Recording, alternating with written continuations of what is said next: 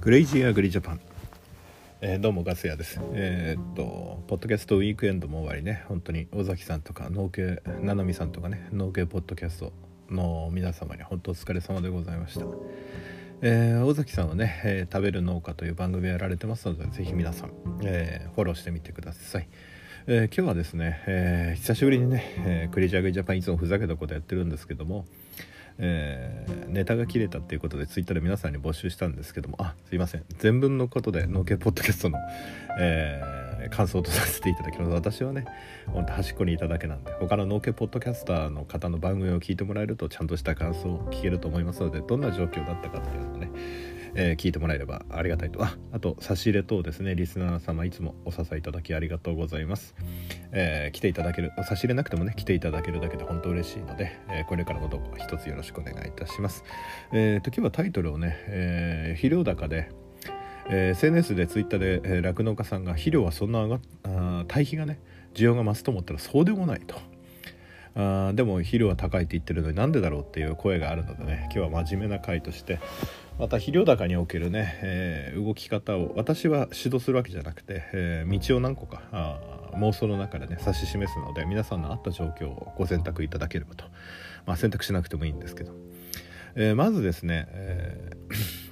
ー、ホームセンターや資材屋さんから買うオール14、まあ、基本的な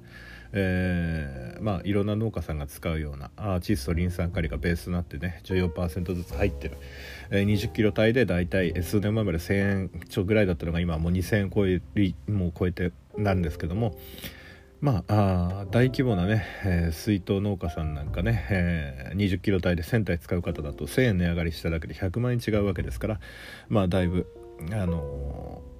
在庫を抱えてる皆さんも多いのかなと、まあ、先に値上がりする前に買ってしまう、まあ、インフレの時ではねそういう行動はね、えー、致し方ないと思うんですけども。ではまず、あのなぜ対比がそんなに動かないのか。動かないわけじゃないですけども一部の方では鶏粉とかね一部取り入れてる方もいらっしゃると思うんですけども、えー、まずコストプッシュインフレね、えーなんですけどもなかなか農産物の場合はあの 守られてる反面上値が抑え込まれてるっていう政策になってますので、えー、最終消費者に対してねインパクトを与えないように生産ベースで生かさず殺さずの補助政策できた。お米なんかいい例ですよね。市場の原理がほとんど通用しない。だから単純に需要と供給だけではなくて国の政策次第で米の単価が変わってしまう。今回だって飼料飼料米の補助金のあれでお米の農家さんが試食米から転換しなければもっと値段は下がったわけですからね。だけどいきなり半値になるわけではない。その代わり上値は、えー、大飢饉でも来ない限りは望めもないんですが上値が決まってる時点でコストが上がっていくとですねお米農家さんを例に例えますと肥料費の割合を上げれば所得が減っていくわけですね。となると例えば鶏粉だとかトンプンだとか、えー、牛糞だとかになるんですけどもまあ牛牛豚鳥の順で肥料の成分が上がっていくんですけども なぜそこまで広がらないかっていうと,、えーと、大規模露地作物ですと、えー、大きな機械でね、えー、トラクターで、えー、引っ張って粉状だとかペレット状だとかでね大規模に散布できるんですけどもただし大規模であればあるほどそれをまくコストですよね。例えば鶏粉だとリン酸が多いので窒素リン酸カリの順でいくと363とか254とか253とか、まあ、リンがちょっと多めでまあ鳴らすと、まあ、3オール10に対して、まあ、343ぐらいになってくるのかなと思うんですけどもおおむね15キロ帯、えー、となると、えー、粉機能ホームセンターで見て、まあ、資材さんで大量に取る方はもっと安いんでしょうけどもっと安く手に入る鶏粉屋さんの仲いい方いるんでしょうけどもうんとなると粉末で約80円として15キロ帯で、えー、ペレットだと280円ぐらいしますのでね、まあ、ペレットだとそのまま普通に化成肥料をまく機械化してる方だったらすぐ対応できる粉だとねちょっと難しい調整が必要だったり機械がねちょっと変わったりするのでまた違うんですけどあとあと水分の量がねどれだけあるかっていうのも牛糞とか、えー、トンプとかになってきます。ただ鶏粉も入れればいいってわけじゃなくて、えー、鶏の餌にカルシウム分が入ってるので、えー、石灰質がだいたい、えー、178%ぐらい約2割弱入ってるわけで、えーその他のね薬剤とか肥料とかね、えー、畑の pH とか関係してくるのでちょっと慣れてこないと難しいのかな。っていうところで例えば粉で80円のやつを、えー、元声で使うとしても即効性があるんですけど同じ肥料分をやってみるとまあ約15キロであれなんで約4倍ぐらいかかるんじゃないですかね。だけどそれでも80円だったらまあ320円とか、えー、になるのでまだまだ化成肥料より安いんですけどペレットになるとねまああのちょっと、え、化成肥料まだ使った方がいいかなってなってしまうんですけども。ただ機械がある人だったら別に構わないんですよね。ただしない人に限ってはえー、ちょっと中途半端な規模でやられてる方にとってはちょっとまく手間どうなのかなっていう感じになってしまって、えー、実はそのまく手間を倍になるんだったら値上がりした分の化成肥料を使った方がいいんじゃないかと経験経験値のもとに栽培ができるからっていうので、えー、値上がりしても買い続けて使い続けてるというのが現状だと思います。まだ堆肥に対するまだその活用の仕方あとあの同じものができるのかっていう不安もありますからねただ、えー、大規模な露地作物をやられて土地利用のね米とか穀物やられてる人と施設園芸やられてる人の大きな違い施設園芸やられてる人は粉だろうがペレットだろうがその狭い範囲で高収益作物を作ってるので面積が狭いのは別に手でも負けちゃうんですただし大規模な人は機械でバーって負ける分スケールメリットを享受できるんですけども高収益作物のある人たちは追肥などをしなきゃいけないわけですね。となると植わってる作物の上に鶏粉バーってかけるわけにいかない。マルチがあるかもしれないし肥料急に効くので肥料焼けを起こす可能性もある。なので鶏粉に扱いが少し難しくなってくる。でトンプンにしたらどうか。トンプンにしたらこの窒素分が多いの分あの病気のリスクはどうなのかまた堆肥が均等にその作物に効くのかってなるとやはり液肥貫中とかそういうことになってくるので、えー、高い、えー、液肥を買ってこなきゃいけないってことでそこら辺で、えー、露地作物の人たちと同じ堆肥を使ったコスト低減についての関係性をちょっと研究してみると面白いのかなと思うわけですね。で解決方法としては、えー、どの作物にも入れるんですけども、うん、単純にトラクターとかですね機械につけるアタッチメントで堆肥を巻けるような機械を導入する。ただしこれを導入したとってえー、100万円とか200万円で買ったとで単年で焼却できるのは原価償却このお話を聞いてる方は原価償却について理解されてるでしょうから単年で落とせる経費としては、えー、数十万円しかならないわけですね。ただ1000体オール14を例えば2000円になったオール14を1000円な1000円値上がりした分を使うとしたら100万円の差が出るわけです。単年でね。でそういう人だったら、まあ、毎年20年20万とか30万の原価償却して、えー、償却後期間が終わった後はずっとまあ費用負担費用負担がないってわけじゃないけどもその機会で利益得続けるけど中途半端な人に関しては例えばそんなにオールジオン1000体使うって大規模な人しかいないと思うんですよね。せいぜい100体ですよ。100体でもう1000円値上がり1500円値上がりでも10万15万の話なんですね。でこれ考えてみてください。その年に肥料として値上がりした分のプラス15万を取るのか新しくその対比をやるために継続機械化してその10万15万を払うのかって話になるんですよ。でこれ2つあるんですよ。自己資金これ経営の判断として2つあって単年で値上がり分を普通に肥料費として払ってあの損金計上するのかそれとも機械を買って損金計上するのか。原価償却分だけねその年できるだから単年で例えばその年肥料分の値上がりで赤字だと。まだその収益体制の改善ができなかった。値上げ分赤字だっていうんであればえー、数年以内に解あの解除しあの解消しなければ再生産費が確保できなくなって、えー、その人は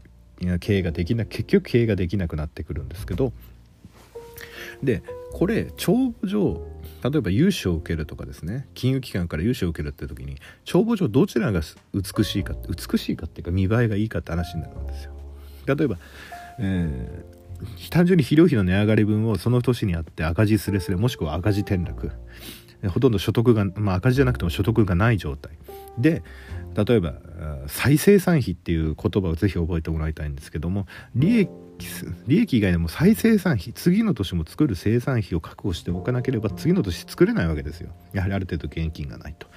となるとその年の肥料費を例えば同じ考え、ね、例えば原価機械買った場合原価償却毎年20万だとで今年200体オール需要が上がってえ1000円の値上がりで20万の費用肥料費の値上がりだと。となった時に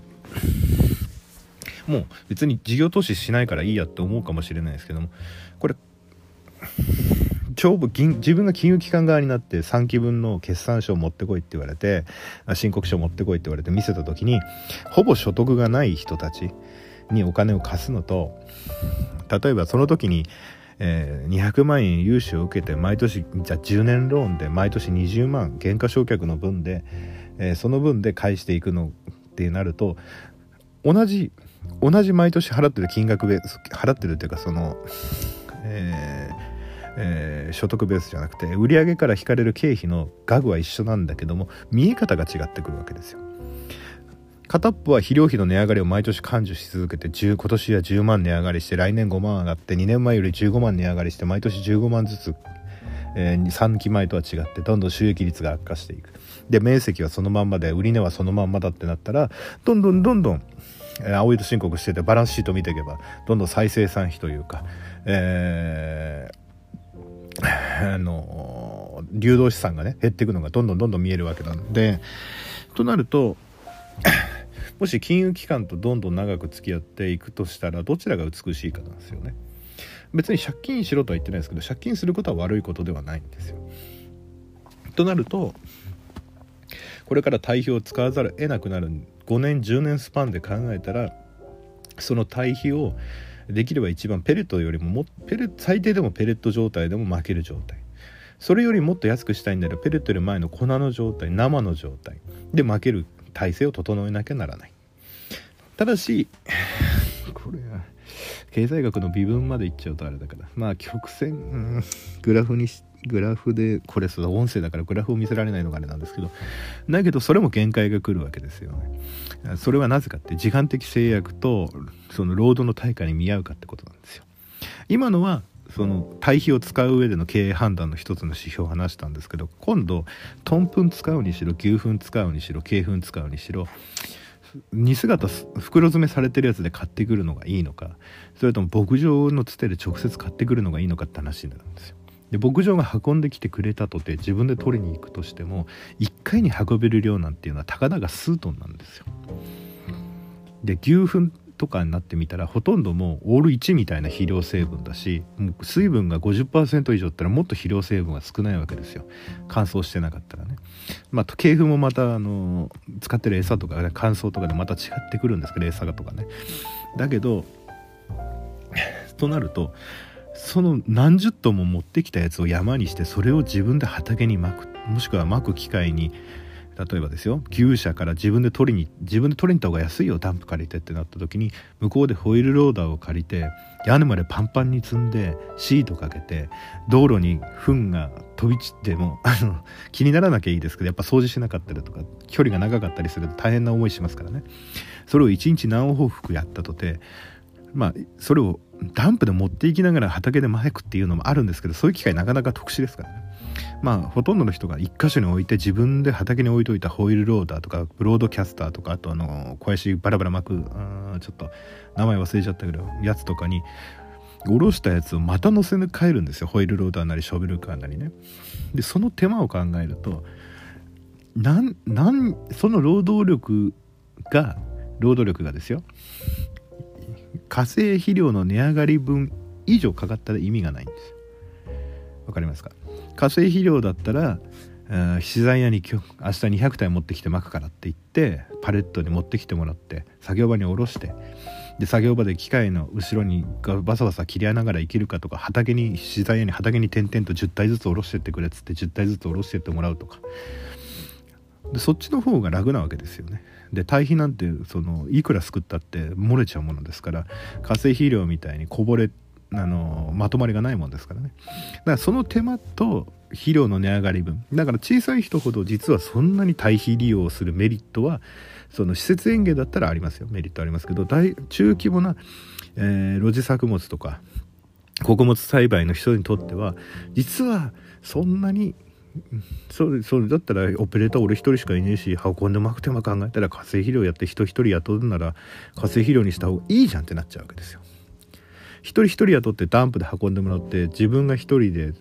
肥料をまいてたら2人分人件費1日ペイしなきゃならないわけですよね。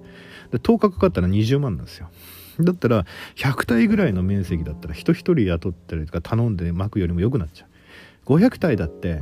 えー、1,000円で50万ですよ50万でそこに堆肥運ぶのに人使って丸1ヶ月ね、巻くのにとか使ってまた好転してとかしかもそれが肥料成分が均等になる保証がないわけですよ。だったら化成肥料を使った方が安定した生産できるよねっていう経営判断になってしまってるところがあるのかなっていうのが、えー、ガス屋があの田舎にいて思うところなんですね。あと匂いの問題やはり周りに住宅地が増えてきてますからね、まあ、鶏粉はすごいんですけどもやっぱり匂いがね我々はね慣れてくれば別にもう乾燥したやつはねちょっと匂うぐらいと思うんだけど一般の人にとってはやはりおえつをするぐらいの匂いが悪臭がに感じられるわけでございます。また積んでおくとね。あの言われますしね。風に乗って風向きとかもありますしまた粉状態で使うと風が強い日なんて粉塵のように舞って飛んでいきますからね。でそういう問題もあるわけです。なので、えー、もし堆肥をこれから売れるんだと思って拡充している酪農家さんにとってはそこら辺の問題を解決できない限り限り、えー、ただ単に肥料が値上がりしてるからもろ手で堆肥が売れるっては限らない。というわけですよね。だけど使う側としてはやはりそこの人件費なのか、えー、機械化するのとどうなのかっていうのを一回その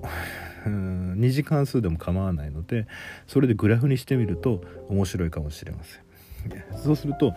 えーまあ、固定費の定数は抜いても変動費のところで畑に1トンあたり巻くコストとね畑に4トン例えば畑に10トン入れなきゃいけないってなった時に10トンあたりの巻くコストとかそういうのを考えていけば導入するコストと見合ったのを考えられるんじゃないかなと思うんですね。でガス屋としてはその 基本から金融機関と付き合う商売人の方が多いと思うのでその先に初期投資をして対比をマークやつで減価償却していった方があのその単年度のね、えー、所得課税所得じゃなくて、えー、収益あの利益に対するところの見え方がきれいになってくるんじゃないのかなと思うんですね。毎年同じ金額これからインフレで払っていく金額がどんどん上がっていくんであればある程度のところの投資っていうのは数年後にすぐ回収できるわけですよ。これから毎年毎年インフレ局面になっていくと思えば今買ってる機械が、えー、目減りしな目減りじゃない仕事を資産価値としては減価償却して目減りしていくけども仕事をする量としては変わらないわけですからね壊れない限り故障しない限り。だけど肥料とか毎年消耗品の分で変動していく分についてはどこかでその投資でペイしていくか減らす努力をしていかないと、えー、再生産費が確保できない、えー、バランスシートは縮小していく金融機関に困ったから融資してくれって言った時にはもうボロボロのバランスシートとボロボロの損益計算書しか出せないということになるわけですね。うん、毎年値上がりしてるから値上がりした分どうしようってなって、まあ、そこに激変緩和措置として国は1年2年は肥料に補助金出すかもしれないけどもこれ肥料に補助金出すとどうなるかっていうと値下げ努力をメーカー側とか問屋側がしなくなるんですね。どうせ農家さん払わないじゃん。これを聞きの皆さん分かりますよね。補助金が出ると分かった瞬間の機械とハウスの見積もりの値段がどんだけ上がるかっていうの分かりますよね。これ農家さんどうせ負担しないでしょってなってどうせ肥料毎年値上がりしてる分農家に全然その地域でほぼ独占事業やられてる肥料屋さん多いでしょうから値下げをするという努力を怠るようになると国はそれも分かってるわけですよ。補助金を出して上のを押さえつけるとその分をどんどん無駄に無駄な人たちを生き残らせることになるのでとなるとどうなるかっていうと実はそこにそこの品目についてのインフレというかですね、えー、価格を上昇させてしまう。だって上がった分国が保証してくれるなら利益乗せたら乗せただけメーカーと問屋が儲かっちゃうんですかね。だからこの政策って絶対長続きしないですよ。毎年国が面倒見てくれるんだっていうのは絶対長続きしない。だって他の生産物として余剰になっている米の生産のためだけに補助を出してて他の農家全部に影響が出るわけです。キャベツレタス花。全ての営作物に肥料の値上がり圧力がかけ国が別に補助を出してかけ続けるとあのそういう一本どこじゃないけどあんまり補助もらわないでやってる農家さんにまで影響が出てしまう。で日本に入ってくる肥料が限られてる中で、えー、それが本当に正しいのかって絶対疑問を呈する人たちが出てくるはずですからね国だってバカじゃないですから。なので、えー、そういった面で、えー、個人農家レベルでも考えられることっていうのは、えー、お聞きいただいた皆さんには理解していただけるかなと思うわけですね。なので1点ですねその消耗品、まあ数年後にもう値上がりが止まって安定期に入るっていうのは分かってるならいいんですけども一度の投資でその対比を利用するっていう投資をしたおかげで、え、数年後でペイできる状況にあるのではないのかなというわけでございます、えー、ちょっとくどくどになってしまいましたがクレイジーアグリジャパン今日は真面目の回をやってみました、え、それでは皆さん生き残りましょう。See you next time. Goodbye. ガス屋でした。